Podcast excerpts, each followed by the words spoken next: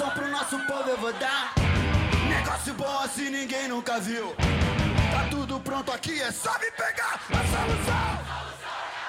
Meu consagrado e minha consagrada se preparem, pois começa agora o Laucast. Fala galera, eu sou o Alex Ribeiro e começa agora o podcast dos liberais antilibertários. O que são os liberais antilibertários? O LAU é um grupo inteiramente online que preza pelo debate consciente e democrático na internet. A fim de expandir o nosso debate sobre economia, política e filosofia, nós criamos um podcast semanal, estamos no nosso terceiro episódio, para comentar todas as movimentações que estão em evidência, todas as pautas que estão sendo discutidas. O nosso podcast ele é dividido basicamente em político público, a política pública um especialista para comentar sobre o caso que os nossos narradores estarão abordando.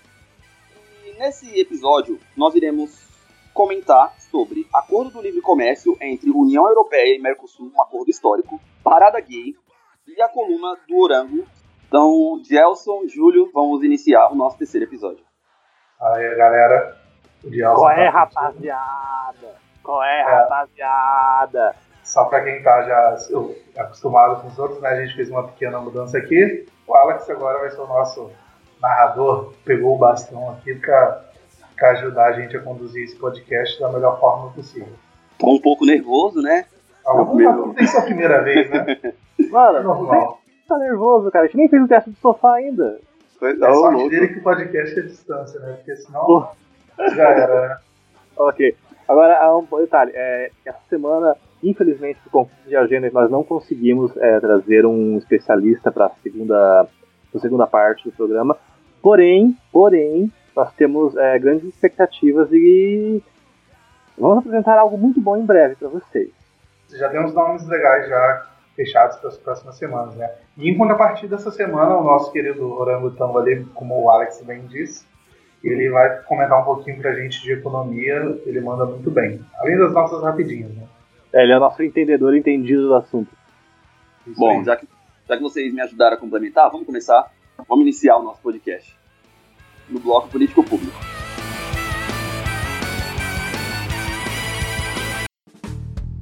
Ei, meu paladino, se liga, vai começar o político público. Então, vamos falar sobre a movimentação política e debates em evidência no nosso país. O que, que vocês acham sobre a Vaza Jato? É, conversas que o Glyn divulgou? Vocês acham que acabou a Vaza Jato? Cara, é, eu, eu Fala aí, Júlio. É, eu, eu gosto de deixar você, né? Você que é o cara que adora a Vaza Mano. Jato. Eu adoro. É, O, o Glyn ele compartilhou o material dele com outras é, mídias, com, eu acho que, se não me engano, com a Folha e com o Reinaldo Azevedo também. Foi ele, É. ele não foi com o Reinaldo Azevedo, né?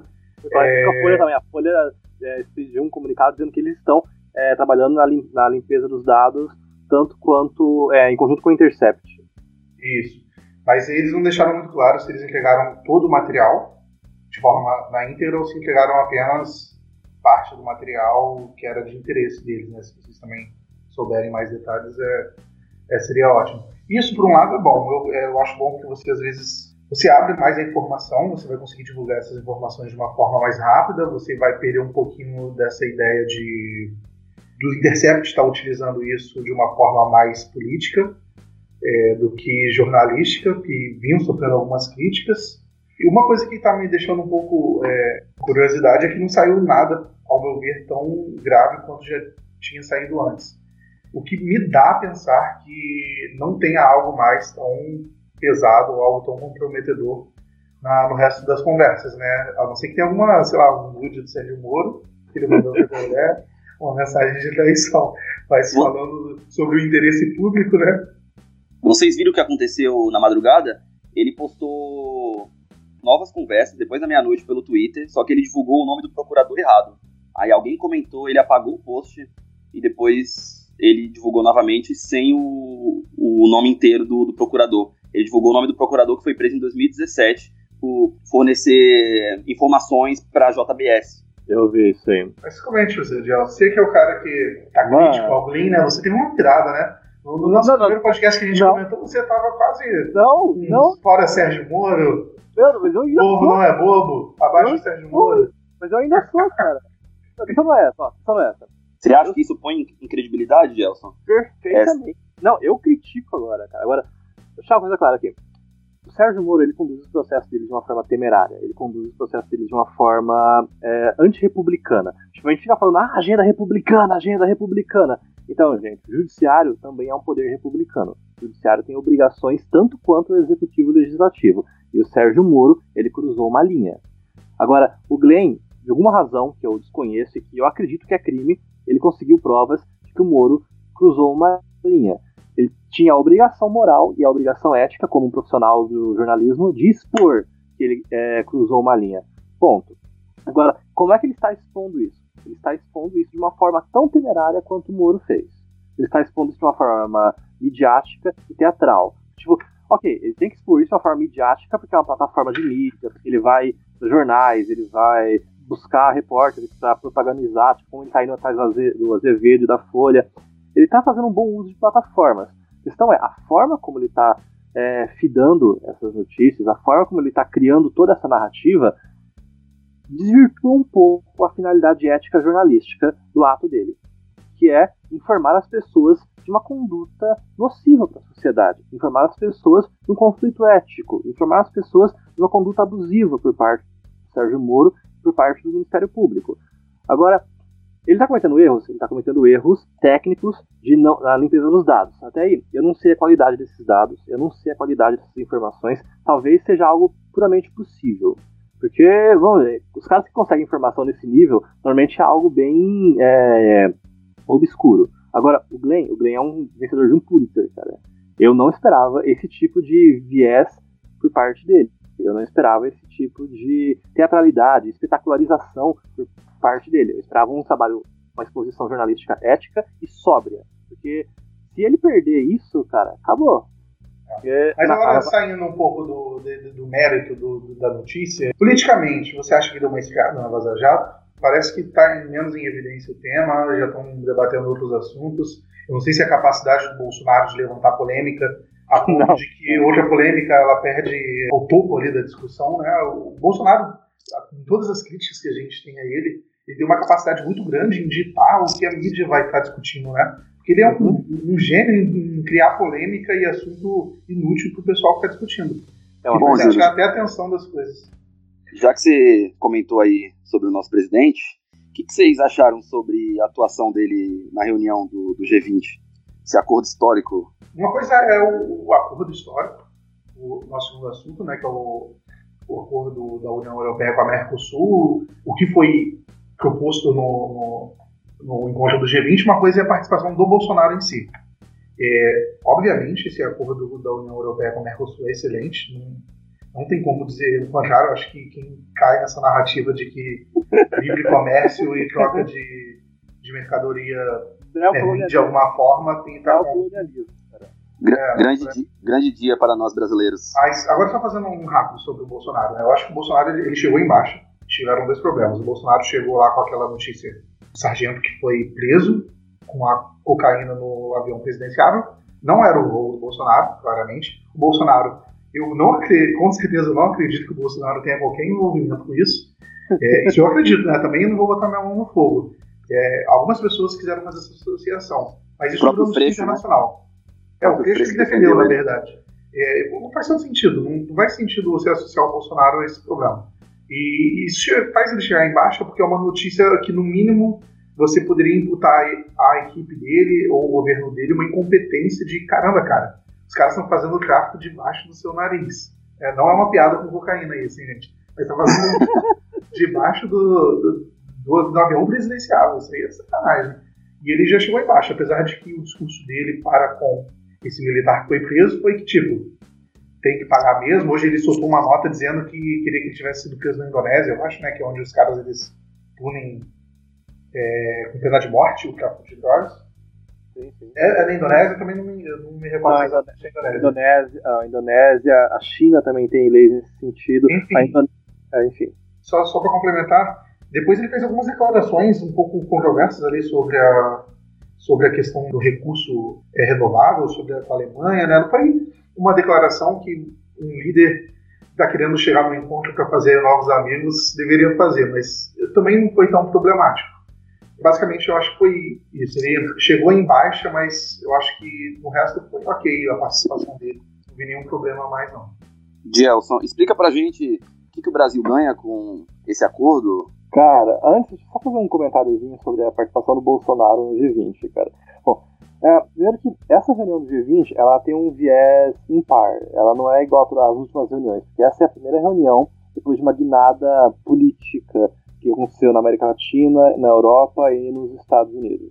O populismo tomou de assalto alguns países da Europa. A América Latina deu uma, via, guinada política também, porque já adotou mais um liberalismo, social-democracia etc., como tipo, o Macri na Argentina, a Colômbia e o Equador se tornando um pouco mais capitalistas disso. E também tem o Trump nos Estados Unidos, obviamente. Tem um indivíduo tomando decisões questionáveis num país que tem o maior arsenal de bombas atômicas do mundo. Então, e tem a França também, é, o Macron, o, o Trudeau do Canadá. Tipo, pessoas teve um swift no, na ideologia política do mundo e as 20 principais nações foram reunidas em um único ponto e começaram a dialogar e esse conflito se tornou mais exposto. Pode ver é, o Putin é, atacando a Alemanha e os Estados Unidos, dizendo que o liberalismo tinha acabado, com a Angela Merkel aproveitando sua última participação política, dando recados, tentando ajeitar as estruturas, o Trump tomando decisões questionáveis, o Bolsonaro tomando decisões questionáveis e teatrais. Essa realmente foi uma reunião que uniu é, diferenças e que provou que o globalismo ele não vai acabar, que a globalização ainda é possível, cara, independente de quantas pessoas tentem adotar posturas de viés nacionalistas. Você pode falar, tipo, Make America Great Again, você pode falar Brasil acima de todos, mas no fundo você vai ter que sentar com as pessoas em um ambiente neutro e conversar sobre elas. Tim falou, mas a Rússia, né, que segundo na visão dele não, não segue essa linha mais liberal, a Rússia não está indo muito bem das pernas, não, né? Não. O Brasil, que com todos os seus anos de protecionismo, também a mesma coisa. É, agora, voltando mais sobre o acordo, por uhum. que, que esse acordo é importante? A gente, se eu não me engano, acho que a gente tem a maior tarifa de, de importação da América Latina. Isso sim, já tem sim. muito tempo. A uhum. gente tem a segunda maior tarifa do, do mundo, se não me engano. Do G20, eu acho que o do Brasil é uma das maiores também. É, isso acaba atrapalhando diversa, uma, a nossa cadeia produtiva de uma forma geral. A gente não, já tinha um plano do governo de fechar essas barreiras, mas esse acordo ele meio que facilita isso. E foi muito importante a participação do, do, do governo, obviamente, para fechar esse acordo que já estava sendo discutido há 20 anos. Obviamente que tem participação dos governos anteriores, isso não foi, caramba, o governo Bolsonaro, seis meses de governo, já fechou um acordo e tal. Isso é algo contínuo. Obviamente, o governo Bolsonaro ele tem também seus méritos em, em fechar, porque essa linha liberal dele facilita. posso falar uma coisa, cara? Eu esperava, eu fiquei surpreso com esse tipo, com a família Bolsonaro não ter destruído é, esse acordo com a política externa que eles promovem. Eu realmente fiquei surpreso desse acordo ter existido, ter sido finalizado num período onde a gente tem o Eduardo Bolsonaro como co-ministro de Relações Exteriores. Ministro não, né? Já como deputado. Se bem que na prática falam que as é ministras aí dizem que é. ele é o, o cara que comanda a, a pauta mesmo. Né? Mas já Exatamente. que a gente falou já disso, né, eu acho que, continuando no, nos assuntos que a gente se propôs a falar hoje, que a gente estava falando lá do que o governo Bolsonaro em seis meses fez, a gente queria fazer também uma análise desse primeiro semestre do governo Bolsonaro, né? O que que, o que, que teve de positivo, o que, que teve de negativo e o que está para vir ainda. Em questão de formação de base, eu acho que é algo risível. Eles simplesmente eles não têm status político para sentar e conversar. Eu, é, é, realmente confuso, cara, porque, primeiro, né, se é uma coisa que o Bolsonaro fez em seis meses é dar canelada, como ele mesmo usa, né? Tipo, ele entra em atrito, ele cria polêmica, depois ele cria um incêndio para falar que ele apagou um incêndio. Ele cria um incêndio e fala que apagou um incêndio. Mas ele não consegue dialogar com o Congresso, pela graça agora de Deus, né? Temos um Congresso é, que está promovendo uma democracia liberal republicana. A gente tem um Congresso independente que está fazendo o trabalho do Executivo e está promovendo pautas de política pública e promovendo pautas de governo. Isso é algo louvável. Eu realmente eu não esperava. Eu falo isso desde acho que o primeiro programa e eu vou continuar repetindo. Cara, o Rodrigo Maia, ele tem. O Brasil tem uma dívida com o Rodrigo Maia pelo que ele está fazendo agora, pela forma como ele e o Alcolumbre estão promovendo reformas. E se a gente parar para notar, cara, é, Agora, a gente está com a reforma da Previdência engatilhada, a gente tem a lei do saneamento que vai permitir investimento de bilhões em saneamento no Brasil inteiro engatilhada, e agora a gente tem esse acordo do Mercosul que vai injetar, sei lá, parece que a projeção é 10 bilhões por ano, né? Ou então é, 120 bilhões em 20 anos. Tipo, basicamente a União Europeia ganhou um mercado de 250 milhões de pessoas. Então, tipo, meu Deus do céu, eles vão vender muita coisa aqui. A gente vai ter acesso a bens de capitais de melhor qualidade. A gente vai poder reinvestir, é, produzir coisas melhores. Isso definitivamente, não, isso vai trazer benefícios para o Brasil a longo prazo. E se a gente parar para pensar, essas sementes que estão sendo plantadas agora no governo Bolsonaro, essas micro-reformas que estão sendo esquematizadas e vão ser colocadas em pauta, elas vão permitir que o Brasil se desenvolva de uma forma sustentável nos próximos governos. Isso é algo maravilhoso, cara. Agora, o que me preocupa é o Bolsonaro ser lembrado como responsável por isso, porque ele não é o responsável por isso. Ele dificulta mais do que ele ajuda. Então, Gelson, você acha que o Maia é bonzinho desse jeito que você tá pintando? Eu não disse que ele é bonzinho, cara. Tipo, o, ó, o Bresser, o Bresser é questionável, só que o Brasil tem uma dívida com o Bresser também, porque o Bresser fez a reforma do Estado nos anos 90. Então, tipo, o Bresser em questão de política externa, ok. É, não, em questão de política industrial e política externa também, né? Ele é um indivíduo questionável. Agora, quando você fala de administração pública, é, o Bresser realmente é um indivíduo que sabe o que ele está falando. E que ele fez boas práticas. Ele, ele, promoveu boas políticas, uma boa reforma da, do RH do Estado nos anos 90. O que, que você acha disso, Júlio? Bom, eu acho que o Maia tem interesses, né? Obviamente. Ele tem a responsabilidade, ele é o presidente da Câmara, ele tem responsabilidade também da consciência dele e, querendo ou não, a agenda que ele está adotando também é uma agenda, de certa forma, ideologicamente, o partido dele pega né, um partido de centro, centro-direita, que é o DEM. Não chega a ser um supra-sumo do liberalismo no Brasil, mas também nunca foi um partido anti-mercado, um partido que tentava prejudicar as relações de trabalho. Mas ele tem o interesse dele, ele, ele vai puxar a frente nisso, ele sabe que tem que ocorrer de qualquer forma e ele pode colher os frutos de, um, de, um, de bons resultados devido a essas medidas. Então, eu acho mais positivo do que negativo, sem achar que ele é santo também, até porque tem vários indícios aí que tem problema com corrupção e tal. Mas só seguindo sobre a agenda do, do, do governo, né, no, no, na, próxima semana, no próximo semana, não, nesse próximo semestre, a, o saneamento, que foi um assunto que a gente abordou aqui. Inclusive, se você gosta do tema de saneamento, ouça o nosso podcast 1, que a gente convidou o Daniel Duque para falar um pouquinho sobre saneamento básico. E, então a proposta que veio do Senado provavelmente vai ser votada ainda no, no próximo mês na Câmara, uma proposta muito interessante, que depende às vezes ainda de uma adição de, de uma possível participação maior do mercado privado. Provavelmente o governo, enquanto e alguns partidos da casa vão batalhar para adicionar essa, essa questão a gente pode agradecer ao Maia, ele que está com noção da importância dessa agenda e vai tocar essa agenda para frente. Perfeito, Júlio. Bom, vamos prosseguir. Já que junho é o mês do orgulho LGBT, tivemos a parada gay em São Paulo, que, se eu não me engano, é a maior da América Latina. Vamos comentar um pouco sobre isso? Bom, eu queria começar comentando isso, na verdade, um assunto que a gente já tinha falado, né, que era trazendo já para o nosso outro tema, o Glyn ele foi na Câmara essa semana para comentar as declarações sobre esse caso, Sérgio Moro, o caso Intercept. Pô, é muito triste que você está exatamente no mês do orgulho LGBT e vários deputados agiam com total desrespeito a ele sobre a sexualidade dele, fazendo piadinhas sobre como chamava ele, com o esposo dele, que quem, para quem não sabe, o Glyn ele é casado com o deputado David Miranda do PSOL, que inclusive eu não tenho nada a favor, mas a gente tem que respeitar, obviamente. A gente não, eu não tenho nada a favor dele pelas ideias que ele defende, não pelo, pela opção sexual dele. vários vários Aí, deputados, então, inclusive, do PSL, quando escreviam sobre, colocavam esposo entre aspas. Ridículo. Nossa, ah, ridículo você é, botar entre aspas. Enfim, é, é, um mês muito importante e a gente já teve esses problemas em evidência.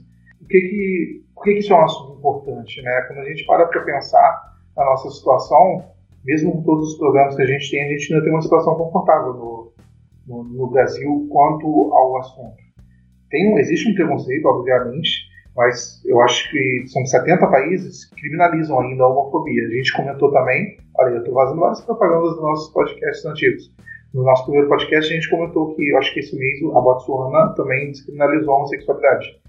Então, apesar do avanço, a gente ainda possui 70 países pelo mundo que criminalizam esse assunto. Não é o caso do Brasil, claramente, mas é, um, é uma pauta importante, uma pauta de defesa de direito individual, porque ninguém tem que ser criminalizado por, pela sua opção sexual. Se o cara quer ficar com algum do mesmo sexo, a gente não tem nada a ver com isso, é um assunto individual dele, a gente tem que dar liberdade, a palavra fundamental aí, para cada um ser o dono da própria vida.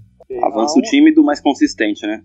Uma coisa importante para ser dita é que desses 70 países que criminalizam as relações homoafetivas, 68 têm leis explícitas contra a prática desses atos, o que é vergonhoso, diga-se. Você criminalizar o exercício da liberdade civil, você criminalizar o exercício da própria identidade de indivíduos é algo simplesmente lastimável eh, na contemporaneidade, na idade moderna. Agora, Brasil, a gente pode falar que a gente promove, que a gente é, exercita a diversidade, que a gente é um país receptivo? A gente pode, mas não é tanto assim, gente. Primeiro porque quando a gente fala de não criminalizar, gente, isso é o mínimo que a gente pode fazer, tá? Tipo, criminalizar é quando você proíbe uma conduta. Ok, o Brasil não proíbe essa conduta. Agora, isso não significa que a gente estruture ou institucionalize ou permita um é, pareamento de condições tanto quanto alguns outros países façam. Primeiro, quem, uh, o legislativo, ele historicamente é inerte nessas pautas. Não sei porquê, acho que é por preconceito, não sei porquê, não vou afirmar nada. Uh, agora, quando se trata de promoção da diversidade, reconhecimento de direitos e garantias, promoção de um Estado democrático de direito, em questões homoafetivas, reconhecer a liberdade civil, permitir que indivíduos exercitem sua identidade, sua sexualidade, seu gênero, isso é o mínimo. Você não precisa de uma lei que autorize isso. Isso é regular, é, isso é regulação vazia. Você não pode regular, não precisa regular a identidade de uma pessoa. Porém, precisa reconhecer as formas de relações, a promoção de direitos individuais. Tem que entender que não se trata só de permitir que a pessoa faça, tem que dar condições e institucionalizar essas condições de uma forma equiparada com a tal. Por acaso é o heteronormativo, é o heterossexual, relações casamento. Isso no Brasil é feito? Sim, é feito por meio da união estável, que equivale ao casamento. Isso não passou pelo legislativo, isso foi um ato promovido unilateralmente pelo nosso poder judiciário. Então, é, é um ativismo do bem. Eu concordo, eu concordo completamente, cara, mas não da forma como foi utilizado. Eu acho que o adequado seria que tivesse uma lei sobre isso. O adequado é que nós, como sociedade, concordássemos que há necessidade da equivalência de direitos. Bom, é, a parada LGBT também movimentou milhões em São Paulo. Júlio, comenta um pouco pra gente como funciona isso, porque eu vejo muitas pessoas é, falando que não queria que o dinheiro público tivesse sido investido, mas explica pra gente como que funciona essa contrapartida. Eu acho que esse papo aí do não usar dinheiro público para isso, assim, eu concordo que não, não tenha alguns, alguns eventos não tenham utilizado dinheiro público, mas na prática, a, essa, esse, novo, esse novo liberal conservador que existe aqui no Brasil utiliza isso para aplicar seus preconceitos. E tem um monte de evento aí que utiliza dinheiro público. Só que indigna, quando você pega e se indigna do uso do dinheiro público para tal evento, quando esse evento é de uma pauta que você não gosta, você está tá mostrando que, na verdade, o problema não é ter o dinheiro público. O problema é que você realmente tem preconceito com aquele assunto e você precisa de uma justificativa para que você não pareça preconceituoso. E a parada LGBT movimenta muita grana, tem no, mundo inteiro, né? É, é, é, meio contraditório essa ideia de você não apoiar é, os direitos LGBT, porque muitos países, até conservadores, Israel, por exemplo, acho que tem uma, uma das maiores paradas LGBT do, do mundo ou do, do Oriente. Cara, Israel é, tem maconha, velho. Israel tem maconha. Enfim, ah, o pessoal tem parar de confundir um pouco essa a, a ideia da, da, defesa do direito LGBT não tem nada de você ser progressista, você ser de esquerda. É, é o mínimo que você tem que fazer para você garantir o, o, direito do indivíduo. E quando você coloca o indivíduo como última instância, você não deveria nem perguntar, na verdade, qual que era o gênero do cara. Então, mas voltando um pouquinho mais para o seu assunto, a parada LGBT movimenta muita grana, porque é um público que tem dinheiro, costuma ter bastante grana e gasta, né? É, é interessante você ter esse evento na sociedade. Eu tenho certeza que o prefeito de, São Paulo, nem o governador de São Paulo quer perder esse evento que movimenta tanta grana. Né? Movimentou esse ano 403 milhões, foi 40% a mais do que, que o ano passado, então é um evento bem considerável e, bom, então acho justificável é, a prefeitura participar, com, talvez com, com grana mesmo, com a parte de estrutura, segurança, logística. E é bem fatídico, né? Porque 2019 faz 50 anos da revolta de Stonewall, que aconteceu no dia 28 de junho de 1969, onde frequentadores do bar, chamado Stonewall Inn, em Nova York, realizaram um levante de dois dias contra as batidas policiais no local e a consequente violência contra as minorias que se seguia. No dia seguinte do episódio, foi realizada a primeira marcha do orgulho LGBT da história. Desde então, comemora-se a data em homenagem àqueles que iniciaram a luta pelos direitos da comunidade. Oh, deixa eu fazer um adicional aqui, cara, que eu acho que é algo interessante, que vale a pena até ser constado. Eu tava vendo a edição da estimativa de público da Parada Gay de São Paulo desde o ano de 97, que foi a primeira. Uh, em 97, a gente não tinha computado, é, computado algumas pessoas participaram, mas a gente tinha computado que, foi, é, foram 2 mil policiais militares que acompanharam e promoveram a segurança. Ok. Uh, a primeira, o primeiro cômputo de integrantes da, da parada foi em 2000, com 120 mil pessoas. E em contrapartida, 100 mil policiais militares é, foram designados para prestar segurança. Agora, se a gente der um salto para 2006, 3 milhões de, perso de pessoas participaram. E, em contrapartida, 2, mil, 2 milhões e 500 policiais militares foram designados. Daí, de 2006 para cá, só veio aumentando, só veio aumentando. É, em 2008 foi 3 milhões e 400 é, membros, é, 3 milhões e 400 integrantes participaram da passeata.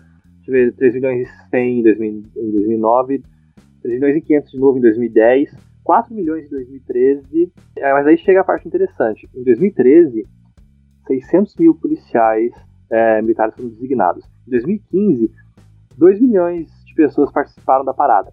20 mil policiais foram responsáveis pela segurança. Então, tipo, é um mega evento. Ele movimenta, sei lá, metade, é um terço de uma São Paulo. O índice de criminalidade é ínfimo, cara, porque você pega 2 milhões de pessoas e coloca 20 mil policiais militares para fazer a segurança. Gente, isso é.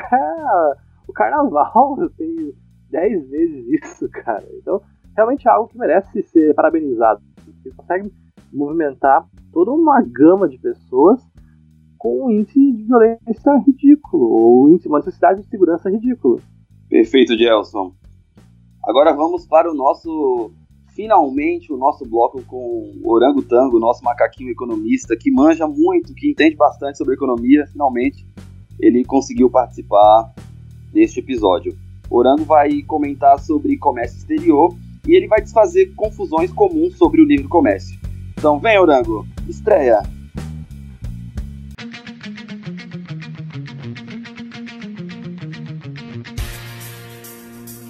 Tá sentindo essa vibe?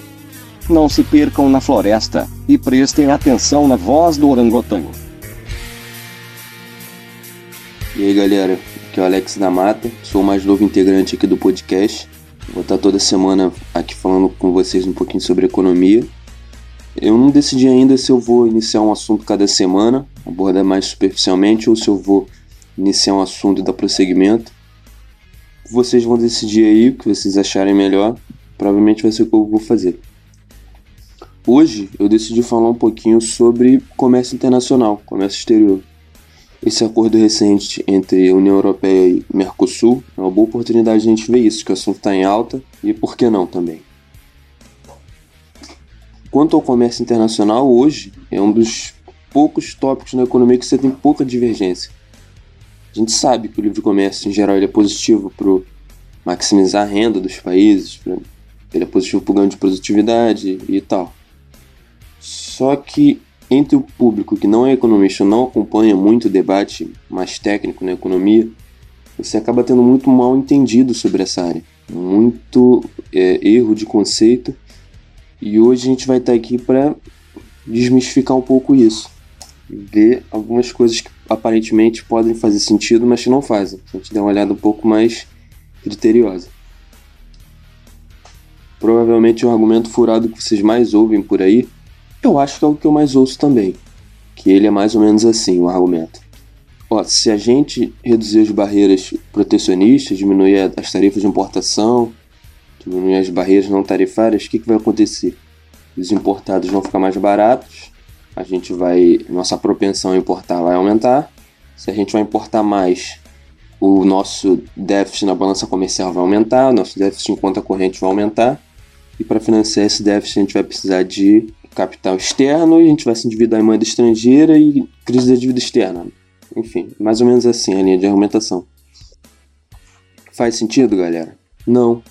Faria sentido se o Brasil adotasse um regime de câmbio fixo, porque aí realmente o, câmbio, como o próprio nome diz, é fixo. A cotação, por exemplo, R$ reais por dólar não vai mudar. O governo tabela essa cotação. Então, se você altera as tarifas de importação ou exportação, você realmente tem capacidade de afetar o resultado comercial.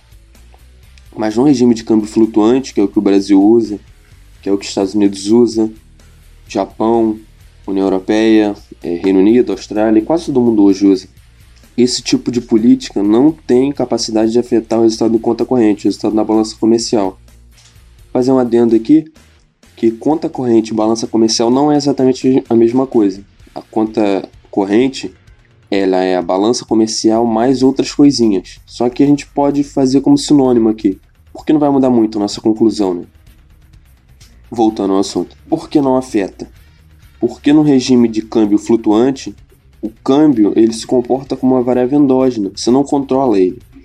Ele vai basicamente depender dos fluxos autônomos de capital que entra para financiar o investimento no Brasil ou o governo brasileiro. Ou também dos termos de troca. Se o que a gente exporta fica mais barato e o que a gente importa encarece, o câmbio desvaloriza. Ou se entra menos fluxo de capital para financiar investimento no Brasil, o câmbio também desvaloriza, o câmbio real que a gente está falando, tá? Que é o câmbio sobre o nível de preço, que é o que realmente importa nessa discussão. Num regime desse tipo, a única coisa que vai acontecer se você reduzir as barreiras de importação é que tua propensão a importar num primeiro momento vai aumentar, realmente. Só que ele consiste basicamente em gente no mercado de câmbio, trocando real por dólar, dólar por real, real por ien e, e assim vai. Como a demanda dos importadores nacionais por dólar vai aumentar, o real em relação ao dólar vai desvalorizar. Então, a, o resultado imediato seria que essa retirada das barreiras de importação vai desvalorizar o real, que vai compensar pelo lado da conta corrente. Ficou fácil de entender? Vou dar um exemplo. Pensa que Brasil e China estão comercializando, estão um resultado equilibrado na, na conta corrente, na balança comercial. Aí vai o Brasil, reduz suas barreiras de importação. O que, que vai acontecer? Os produtos chineses vão ficar mais baratos, né? Se os produtos chineses vão ficar mais baratos, a gente vai começar a querer trocar real pela moeda chinesa, poder importar da China. Quando a gente fizer isso, o real vai desvalorizar em relação à moeda chinesa. E vai desvalorizar até o momento em que a quantidade de gente querendo trocar real pela moeda chinesa seja igual à quantidade de gente de chineses querendo trocar a moeda deles pela nossa no fim das contas, a moeda estrangeira que a gente usa para importar, ela só pode ter entrado no nosso país ou através das nossas exportações ou através do investimento externo que entra no nosso país. Então, é uma é praticamente uma identidade contábil. Na macro é uma identidade contábil. O nosso déficit na balança, ele que é a diferença entre a importação, exportação e importação, ele corresponde necessariamente à diferença entre a nossa taxa de investimento interna e de poupança interna. Se o teu país ele investe mais do que poupa, ele vai ter que financiar um pedaço desse investimento através de poupança externa. E essa poupança externa que entra vai equivaler ao déficit em conta corrente que ele tem. Quando você olha países que poupam muito, por exemplo, Alemanha e Japão, você vai ver que eles têm um superávit em conta corrente. Se você olhar países que poupam pouco, como Reino Unido e Austrália, por exemplo, ou, os Estados Unidos também, você vai ver que eles têm um déficit em conta corrente. O país que poupa muito, ele financia investimento, sobra poupança, ele manda para fora. e isso que ele manda para fora equivale ao, ao superávit na balança comercial e vice-versa. Então, é, não adianta. Você vai tentar proteger para poder afetar a redução da balança comercial, não vai dar nada. A única coisa que vai acontecer é que você vai, se você aumentar a barreira comercial, você vai valorizar o câmbio real e diminuir o volume de comércio, ou vice-versa. Se você diminui as proteções, você desvaloriza o câmbio real e aumenta o volume de comércio. O segundo argumento furado que acompanha essa discussão, ele tem a ver com o primeiro, que é assim mais ou menos também. Ah, se a gente diminuir as barreiras de proteção, a gente vai importar mais. Se a gente vai importar mais, a gente vai perder emprego, né? Porque antigamente o que a gente fazia, a gente vai terceirizar, outro país vai fazer. Por que tá errado, gente? Como a gente viu aqui, se você diminui as proteções comerciais que o seu país tem, o câmbio real desvaloriza. Então, essa a propensão a importar não cresce tanto quanto parecia crescer no câmbio anterior e a sua propensão a exportar aumenta. Então as suas importações aumentam e suas exportações também. Galera, não há nenhuma exceção. Todo país que importa muito, exporta muito. E vice-versa. Não tem nenhum país também que importe pouco e exporte muito. Que isso teria que só daria para ser isso se ele tivesse um, uma enorme diferença entre a taxa de poupança e investimento, que não é razoável. A melhor maneira de exportar mais é importar mais. A melhor maneira de ter um, um fluxo de comércio muito grande ter pouca barreira de proteção. Vamos de novo para o nosso exemplo. O Brasil diminui o grau de proteção, a gente no primeiro momento tenta importar mais, o câmbio real desvaloriza. O que, vai acontecer? Os nossos setores exportadores, o câmbio real mais desvalorizado, eles vão ter mais facilidade para exportar. Os empregos que você vai perder nos setores importadores, você vai ganhar nos setores exportadores. Em tese, poderia haver desemprego friccional, que é um desemprego temporário, entre esse cara sair de um setor e chegar em outro. Só que isso aí não seria culpa exatamente do livre comércio. Você, depois que reorganizou a economia, você teu desemprego ia cair de novo. E isso poderia acontecer em, em mudanças bruscas de abertura, que não é o caso, que provavelmente ninguém defende no Brasil. Quase ninguém defende. E se a gente for olhar também empiricamente, tentar achar alguma correlação entre importações e taxa de desemprego, simplesmente não existe. O que a gente vê nos gráficos, nos dados, é o que? O desemprego aumenta quando a economia está em recessão ou quando está crescendo muito pouco, e o desemprego cai quando a economia está crescendo bem, que é o que a gente chama de lei de Ockham. Então, a melhor maneira de reduzir o desemprego é aumentando o crescimento da produtividade para, consequentemente, aumentar o crescimento do PIB. E pelo que a gente sabe, o comércio internacional é positivo para o crescimento da produtividade. Então, a gente deveria fazer exatamente o oposto. Para poder gerar emprego, a gente tinha que aumentar o grau de comércio, diminuir as proteções e assim por diante. Então, galera, por hoje eu acho que é isso. Esses dois temas fica suficiente para minha participação aqui, senão ficaria muito longa. É, eu posso abordar mais coisas semana que vem. Tem outras confusões também, como, por exemplo, aqui diz que a proteção impede de a gente exportar coisa de baixo valor agregado e importar coisa de alto valor agregado. É um mito também. A gente pode falar do modelo de REC Cherolin e, e outros mais de comércio internacional. Espero que por hoje eu tenha sido. eu tenha, tenha me expressado de forma compreensível. Se vocês acharam que ficou confuso, vocês deixem feedback aí que eu vou tentar melhorar na próxima semana. Valeu, galera. Forte abraço.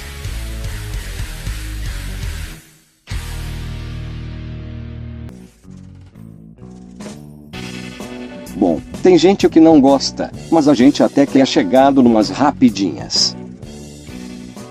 Orangotango, meu consagrado, muito obrigado pela sua explicação, sua aula. Muito bom ler você e ouvir você.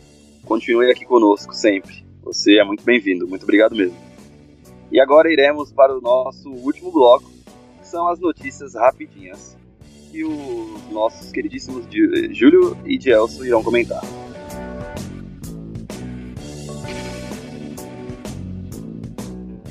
Na Arábia Saudita, ainda há poucas mulheres dirigindo, por conta de proibição. Ah, então, a Arábia Saudita, na verdade o Oriente Médio, posso falar como um todo, está fazendo um grande levante para provar que eles não são isolacionistas e para promover um melhor estado de bem-estar ou estado de conhecimento de direitos.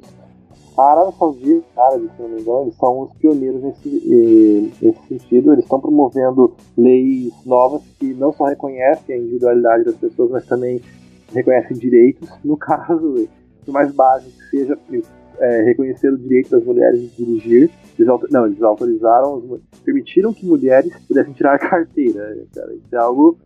É, é, não é nem conceito, é, é difícil até de mostrar com base na nossa ótica. Mas fizeram isso, e ainda assim está tendo resistência porque é cultura. Mas uma coisa importante, Gelson, muito disso é por pressão internacional. A Arábia Saudita está tá almejando cargos internacionais e a gente sabe que algumas exigências são feitas. Eles têm pelo menos tentado ao mundo, né, mostrar ao mundo que eles estão tentando melhorar um pouquinho os direitos da mulher. Perfeito, Júlio. Rapidinho número 2. Sobre autódromo. Bolsonaro e Dória dão largada na Fórmula 1. Bom, essa notícia aí não é. Eles deram uma largada, literalmente. Os dois estavam ali, ó. Você quer isso aí, Júlio? Você quer isso aí, Júlio? Você quer autódromo, Júlio? Cara. Primeiro que autódromo, a Fórmula 1 não é um evento tão lucrativo quanto parece ser. É um evento elitizado, é um evento. Particularmente, eu não considero esporte, tá? Eu não considero Fórmula 1 automobilismo um esporte. Não, as pessoas consideram, eu não vou entrar nesse mérito. Agora, eu não acredito que o Rio de Janeiro devesse construir um autódromo, dadas as atuais condições financeiras e fiscais do Estado e do município. Ponto. Eu acho que a promoção do presidente da República sobre esse assunto é inadequada e impertinente e ok. Pois é, cara, o Rio de Janeiro, na verdade, já tem muito problema. E você construir uma estrutura totalmente nova, além de. Você vai ter um problema político no estado de São Paulo. Você vai ter um problema de investimento, você vai ter que sair algo do zero, toda a logística isso parece ser algo muito mais eleitoreiro, de tipo, estou brigando pelo Rio de Janeiro, do que qualquer coisa além disso. Né? Deixa o nosso autódromo em São Paulo, não mexa com ele. Pode ficar à vontade. Rapidinho, número 3. Por atraso de 20 minutos da China, Bolsonaro cancela encontro com Xi Jinping. A, a primeira vez que quando eu vi, vi essa notícia, eu falei, pô, que absurdo, né? Mas eu também levei pela aquela ótica meio ideológica que o Bolsonaro está tentando se alinhar mais com os Estados Unidos e com a China. Não sei se ele esperaria, provavelmente esperaria se tanto pelo Trump. Só que eu também acho um pouco de falta de respeito por parte do Xi Jinping e do governo chinês deixar um líder de Estado esperando mais que 20 minutos para uma reunião que já estava né, acordada. Então, não vou falar que seria o ideal, mas também não vou falar que está absolutamente errado e ele está agindo de forma nacional, não. Pontualidade é protocolo, né? Nesses encontros, não tem atraso mesmo. Ah, eu não sei, eu particularmente não sei como funciona isso, mas eu acho ok alguém atrasar, mas, cara, é um líder de Estado. Querendo ou não, se você. O Bolsonaro também é um líder de Estado e ele também tem que manter um pouquinho da linha de que, olha, eu sou importante. Então, eu, eu acho que ele deve ter se sentido um pouco ofendido pelo atraso. Olha, quando eu li essa notícia, eu confesso que eu achei que eu fui de hop tomado pelo viés ideológico e de que o Bolsonaro não sabe fazer política externa. Agora, de fato, essa protocolaridade existe, de fato, não é comum, não é adequado que os estados se atrasem para eventos. Agora, eu dificilmente acredito que um presidente da República Popular da China, né, se atrasaria de propósito. Eu acho que isso foi só um teste para saber qual o nível, é, o tato do Bolsonaro com relação à China. E ele conseguiu, porque o Bolsonaro deixou claro que ele não vai abaixar a cabeça para a China, independente de quanto dinheiro a China seja disposta a investir no Brasil. E essa relação, essa tensão Brasil-China de investimento é algo bem complexo. Essa, esse soft policy, algo bem complexo. O, o pessoal oriental tem uma, uma cultura, faz uma tradição de ser bem pontual, né, cara? É por isso que é estranho, enfim. Próxima rapidinha. Novo modelo de venda imobiliária prevê apartamento com vários donos. Olha que revolucionário. É, tá tendo uma revolução sutil no Brasil com relação a formas de pagamento e modelos de financiamento. Esse exemplo, é, eu acredito eu que é um sinal de uma revolução habitacional ou de um, uma guinada de acesso a meios de moradia. Não nesse caso especificamente, porque esse cenário é para imóvel para gente de alto poder aquisitivo. São pessoas que compram imóveis para poder usar por duas semanas por ano. Basicamente é uma forma de se economizar com um hotel para gente que viaja, que tem que é, morar e ficar transitando. Agora, formas de financiamento, formas de gestão de capital e formas de aquisição estão tendo uma revolução sutil, novos modelos de contratos estão sendo desenvolvidos, novos modelos de pagamento e financiamento estão sendo desenvolvidos, e eu acredito que isso é promissor para pessoas de baixa renda uh, poder uh, adquirir um imóvel no futuro. Bom, nossa última rapidinha, quinta e última. Governo aprova resolução para abrir mercado e tenta reduzir o preço do gás natural. Bom, essa medida aí que saiu esses últimos dias, né? Também tem uma notícia correlata, que foi descoberto um novo campo de, na verdade, de gás natural lá no, ah, se foi o estado agora, mas um estado do Nordeste brasileiro, que até deu uma levantada ali no, nas ações da Petrobras, uma grande, é, um grande, grande campo, na verdade, de exploração de gás natural. Quando você abre essa exploração, você abre o mercado, você acaba ganhando eficiência, você gera emprego também, você consegue explorar o, o, o bem natural da melhor forma possível, além de, disso impactar no, no, no consumidor final, né? Então, tem que ser sempre o objetivo, a gente está consumindo num preço mais barato, nosso mercado mais eficiente. E era uma proposta também do, do plano do Guedes. Né? Ele, ele fez uma promessa falando que o gás aqui no Brasil ia custar a metade do preço até o final do ano, eu acho. Né? Ele deu um caso curto assim, falando que a energia, o gás em geral, ia cair bastante. Deve ser provavelmente é, essas medidas que ele está adotando é, são ter em conta essa promessa, é, essa afirmação que ele fez ainda no início do ano. Então é isso. Bom, gente, espero que vocês tenham curtido. Nós estamos tentando costurar o formato e aperfeiçoar ele cada vez mais, com a ajuda de todos vocês, principalmente. E agradeço mais uma vez aos nossos queridíssimos Gelson, nosso Orango, Júlio. Muito obrigado por estarem é, aqui. É, continuem dando o feedback aí, é bastante importante. A gente está tentando cada vez melhorar mais o nosso podcast e tentando trazer cada vez mais gente, gente entende bastante dos assuntos que a gente tenta abordar. Nos próximos episódios a gente acompanha aí que a gente vai trazer uma galera legal para falar com vocês. É bom, gente, muito obrigado pela audiência de vocês até aqui, de verdade. É, as críticas que vocês postam, é, os comentários que vocês enviam pra gente, as mensagens, tudo isso é levado em consideração quando a gente produz conteúdo. Produzir conteúdo é uma tarefa árdua e dá um trabalho, é, dá mais trabalho do que eu acreditava diverte com isso, a gente quer apresentar vocês, a gente quer apresentar para vocês um trabalho de qualidade e a gente está tentando fazer isso da melhor forma possível uh, dentro das nossas condições.